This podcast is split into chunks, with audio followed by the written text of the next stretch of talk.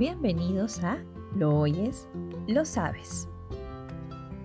Arrancamos con el tip número 3.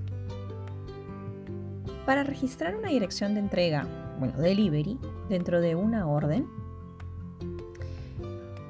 vas a tener que estar muy atento en saber qué dirección vas a elegir. ¿Qué quiero decir con esto? El sistema por defecto va a identificar una dirección migrada son direcciones con un formato o código alfanumérico. Entonces, cuando crees una orden, no elijas esa dirección. Elige nueva dirección y completa los datos. Recuerda que en el tip 1 y en el tip 2 te dimos, eh, digamos, algunas indicaciones para que puedas correctamente ingresarlas y que esta validación o normalización de la dirección, one click, la tenga concreta y a la perfección. Entonces, ingresaste los datos, el departamento, provincia, distrito, vía, zona, número, manzana, interior lote o una referencia y validas, ¿no? Das clic en validar, imaginemos que todo está súper bien y te va a salir el mensaje validación realizada con éxito. Eso lo indicamos, recuerda, en el tip 2. Pero no solamente tiene que estar la validación realizada con éxito, sino también tienes que guardarla.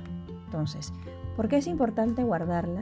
Porque el sistema lo que va a hacer es considerar esta nueva dirección que has registrado para una futura orden.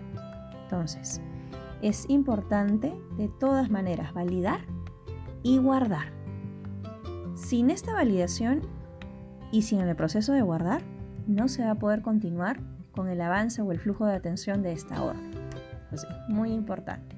En el tip 3, dirección migrada que te muestra el sistema, no lo elijamos.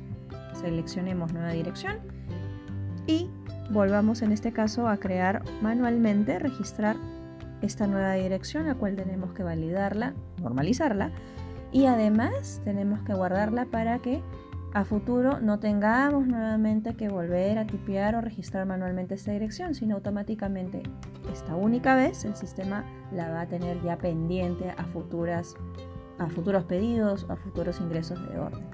Y además porque una vez guardada esta dirección vas a poder continuar con el paso 2 o la siguiente pantalla que te esté mostrando el sistema OneClick. Es así de simple este tip número 3.